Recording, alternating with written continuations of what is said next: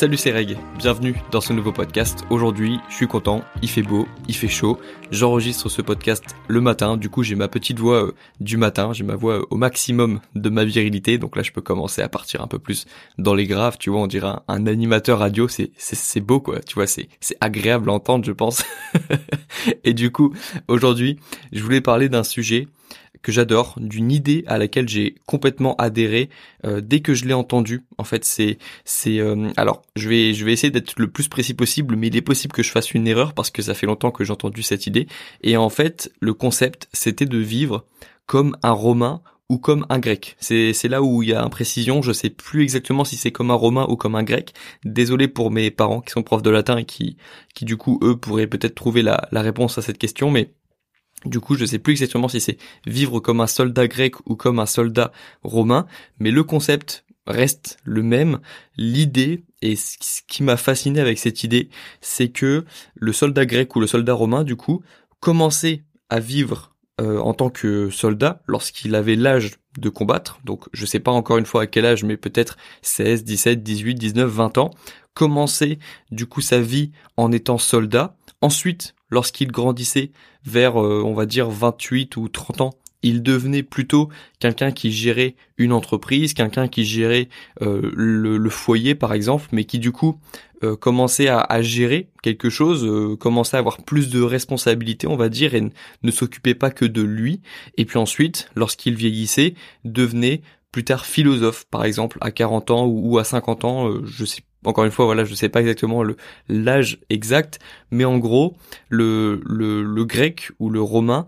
commençait sa vie en tant que soldat lorsqu'il était jeune, on va dire, lorsqu'il était au maximum de ses capacités euh, physiques. Ensuite, lorsqu'il avait l'âge de prendre plus de responsabilités, il pouvait commencer à gérer une entreprise ou gérer le foyer ou en tout cas prendre en charge plusieurs personnes. Et puis lorsqu'il était non plus au maximum de ses capacités physiques, mais plutôt intellectuelles et qu'il avait pris du recul un petit peu sur la vie, il devenait philosophe et à ce moment-là pouvait du coup écrire, pouvait du coup réfléchir sur la vie, sur des principes importants et, donc écrire par exemple ou donc parler sur le forum ou s'exprimer en gros euh, et puis essayer de, de donner un petit peu de comment dire de euh, de, de réponse, de, de, de, recul aux autres personnes, notamment par exemple aux, plus jeunes qui commençaient leur vie en tant que soldats et puis ensuite qui allaient rentrer dans ce rythme de vie euh, où tu changeais de métier en fait en fonction de ton âge. Alors forcément c'est un schéma, il y a des choses à dire forcément sur ce schéma, je suis pas sûr que tous les euh, tous les soldats euh, ou tous les soldats grecs ou tous les soldats romains passaient forcément par ce par ce schéma. Je pense que la plupart mouraient avant d'avoir l'âge de 30 ou 40 ans, donc euh, c'était pas forcément un système qui faisait vraiment envie. Mais je pense que il y a y a une idée dans ce schéma qui m'a beaucoup plu, bizarrement que que j'ai à laquelle j'ai vraiment adhéré, comme je te le disais en début de podcast, et c'était l'idée que ton métier changeait en fonction de tes capacités physiques et intellectuelles, et surtout ton métier changeait plusieurs fois au cours de ta vie. Et c'est vraiment quelque chose que, j'ai aimé parce que je remarque que dans notre société actuelle, même si on parle de plus en plus de reconversion, de passerelles, de euh, faire plusieurs métiers dans sa vie, de nouveaux métiers,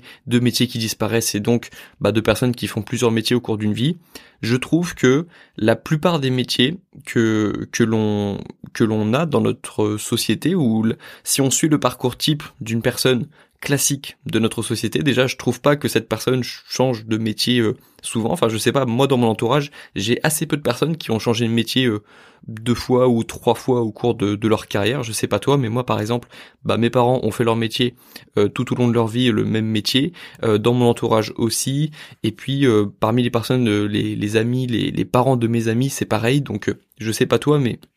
je trouve pas qu'il y ait vraiment beaucoup d'exemples de personnes autour de nous qui aient eu une carrière à plusieurs métiers et encore moins de personnes qui ont pu avoir l'opportunité de faire un métier qui suivait leur leur capacité physique et intellectuelle. Et c'est vraiment ça que j'ai aimé dans cette idée de du soldat grec ou du soldat romain. Je, mettrai en note en note du podcast, euh, je demanderai à mes parents et je mettrai en note du podcast si c'est vraiment le soldat grec ou le soldat romain pour qu'on ait quand même la la réponse à, à, cette question pour que ce soit plus précis. Mais du coup, j'ai vraiment idée et aimé cette euh, cette idée euh, de me dire que imaginons de 20 à 30 ans, on part en guerre, ensuite de 30 à 40, on gère quelque chose, on prend en charge plusieurs personnes, on se prend pas seulement soi en charge, mais on essaye de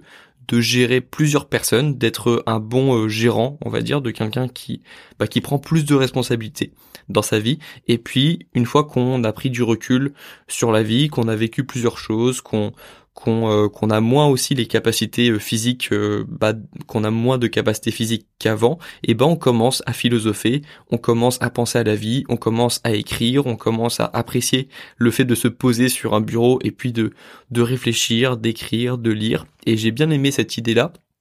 Et en fait, moi, si je te parle de ça dans ce podcast, c'est parce que je compte faire la même chose. Je compte honnêtement vivre comme un soldat grec ou un soldat romain pendant ma vie et je compte répéter ce schéma et, peu importe si c'est difficile de le faire, si la, la société n'est pas adaptée à ce système, si la société ne permet pas de faire ce système, je vais le faire quand même, je vais trouver une façon de répéter ce schéma parce que je sens que c'est un truc qui va me plaire, en tout cas en,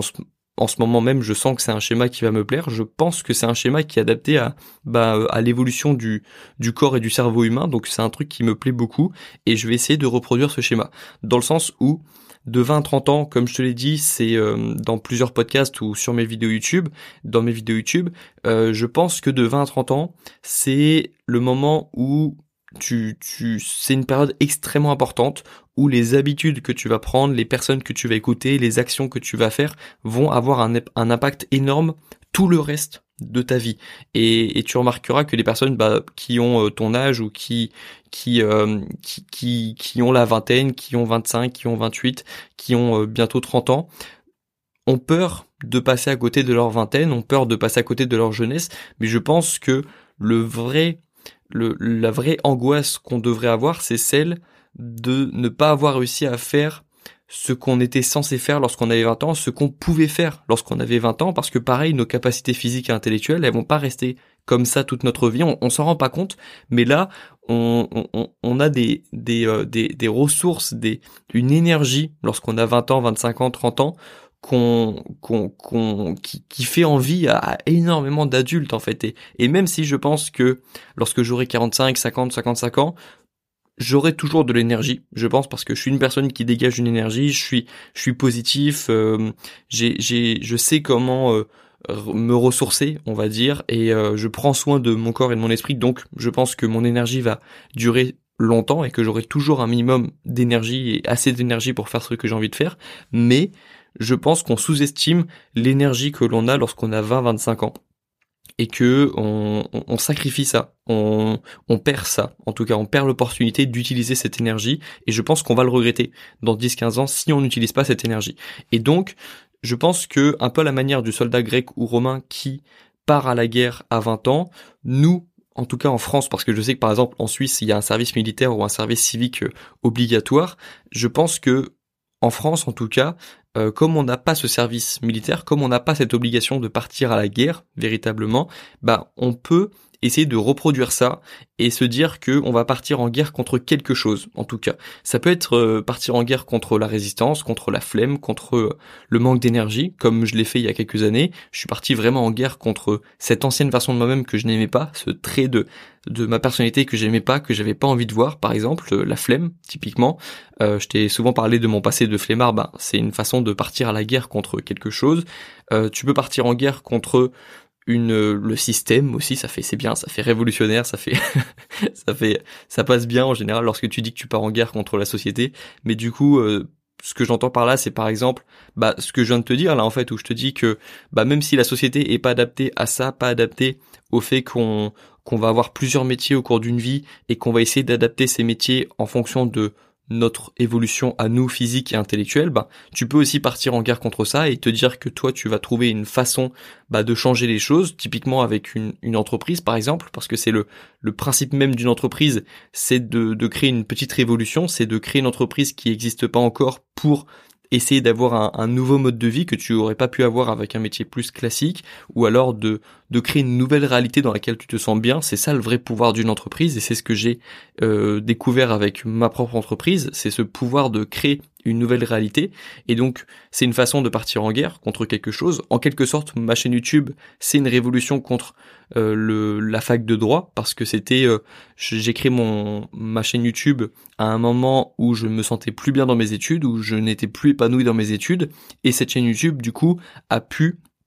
me permettre de créer une nouvelle réalité dans laquelle je me sentais beaucoup mieux et donc c'était une forme de révolution au final donc en gros de 20 à 30 ans j'ai envie de partir en guerre pas contre euh, un pays, pas contre euh, quelque chose, euh, je sais pas, pas contre, pas contre un, ennemi physique, mais plutôt contre des idées, contre des des, des façons de de vivre que j'ai pas envie moi de, de vivre. Et donc, bah, c'est une façon de partir en guerre. Et je, je, suis un petit peu un soldat, on va dire. C'est juste que, bah, c'est pas la même guerre à laquelle on pense. C'est pas c'est pas des guerres contre des humains. C'est